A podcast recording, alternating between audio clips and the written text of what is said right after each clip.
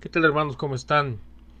Vamos a continuar con nuestras reseñas de los personajes de la Biblia y en esta ocasión toca ver la amistad entre David y Jonatán.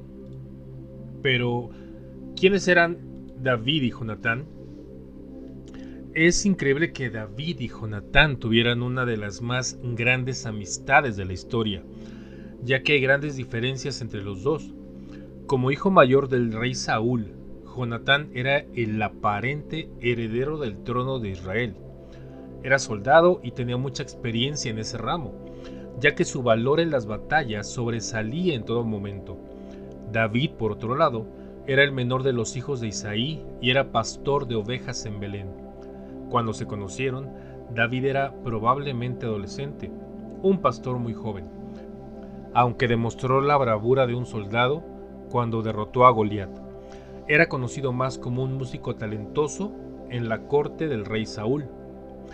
Hay dos componentes básicos que conformaron esta amistad. Uno era que ambos tenían una fe común y consagración a Dios, y los dos se querían incondicionalmente. Sin embargo, esta amistad fue puesta a prueba cuando el profeta Samuel ungió a David como rey sucesor de Saúl. De este modo Saúl trató varias veces de matar a David. Estos atentados colocaron a Jonatán en una difícil posición ante su padre el rey. Por un lado, se arriesgaba a proteger y alentar a David, su amigo, como la persona que un día tomaría su lugar como rey de Israel. Cuando Jonatán muere, David se afligió demasiado. Es un gran tesoro tener un amigo que nos ame incondicionalmente a pesar de los conflictos entre familias. Seguramente sabemos alguna historia sobre amistades que se han roto por defender a los familiares y lastimosamente sufren quienes no tienen la culpa de los problemas ajenos. Al considerar esta amistad, pensamos cuánto bien nos hace cuando un buen amigo se acerca a nosotros en tiempo de dificultad. ¿Qué hubiera pasado si Jonatán se hubiera quedado con David en vez de volver con su padre? Muy probablemente hubiera llegado a ser el segundo en el reino. La promesa de David de darle el segundo lugar en el mando era una proposición verdadera que el futuro rey sin duda la hubiera cumplido.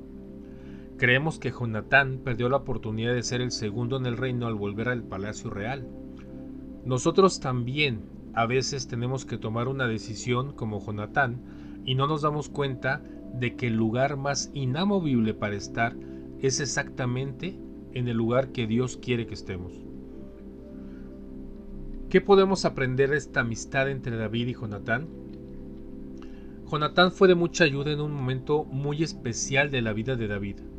Lo confortó y fortaleció su mano en el Señor. Lo hizo a pesar de estar en contra de su propio futuro todo el mundo creía que él iba a ser el futuro rey. El líder honesto no aplasta al joven o compañero que tiene obvios dones y que puede llegar a ser su contrincante potencial.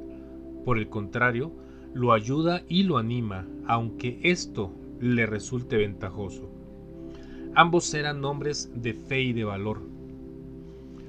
¿Qué aprendemos para nuestra vida? Las dificultades pueden poner a prueba y fortalecer las relaciones. Dar aliento a nuestras amistades siempre fortalece la relación. No hay que cegarnos por problemas ajenos y dejar que afecten nuestras relaciones de amistad.